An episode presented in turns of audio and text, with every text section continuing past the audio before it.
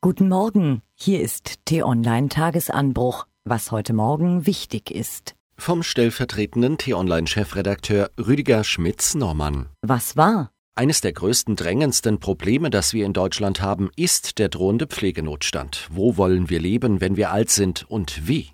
Union und SPD haben sich in den Koalitionsgesprächen darauf geeinigt, 8000 zusätzliche Stellen zu schaffen.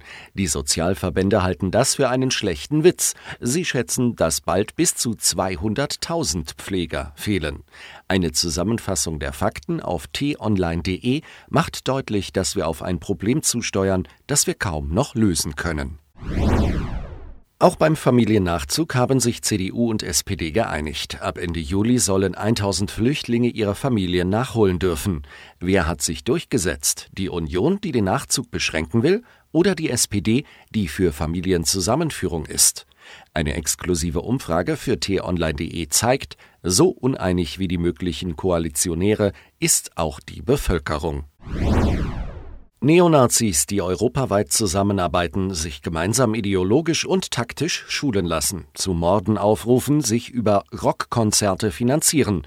Das hört sich an wie das Drehbuch zu einem aufregenden Kinofilm, ist aber eine ganz reale Geschichte aus dem ganz realen Europa. Die Aufdeckung des Netzwerks begann mit dem Besuch britischer Neonazis in Buchenwald. Es folgt ein erschreckender Einblick, wie rechte Organisationen sich organisieren und vernetzen. Was steht an? Familiennachzug, die zweite. Heute entscheidet auch der Bundestag darüber.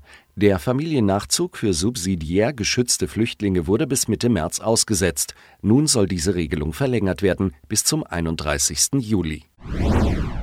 Damit Tom Brady, der legendäre Quarterback der New England Patriots, im Football seine beeindruckenden Pässe an den Mann bringen kann, muss er vor den gegnerischen Verteidigern beschützt werden. Dafür sind seine sogenannten Offensive Linesmen zuständig. Sieben Jahre lang war Sebastian Vollmer einer von ihnen. Der gebürtige Düsseldorfer kennt Tom Brady in- und auswendig. Im Interview mit t-online.de erklärt er heute Mittag, was Brady so stark macht und wie man ihn knacken kann. Die Abgasversuche an Tieren und Menschen sind zu Recht ein großer Skandal, der den ohnehin von Dieselaffäre, Abgasbestimmungen und E-Konkurrenz aus USA und Asien durchgeschüttelten deutschen Autobauern noch weiter schadet. Dazu tragen nicht nur die Versuche selbst bei, sondern vor allem der Umgang der Autohersteller damit.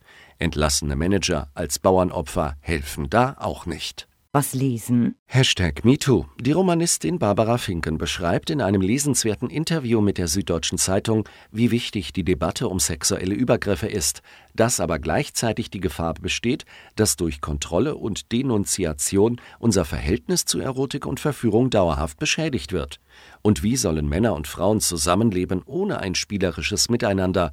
Das können Sie auf süddeutsche.de in Erfahrung bringen. Was amüsiert uns? Was nützt die schönste Garageneinfahrt, wenn sie immer wieder zugeparkt ist? Für dieses drängende Alltagsproblem gibt es jetzt die Düsseldorfer Lösung.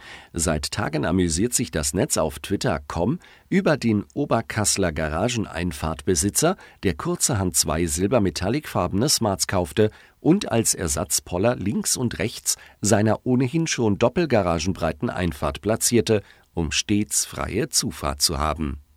Diese und weitere Themen finden Sie auf t-online.de.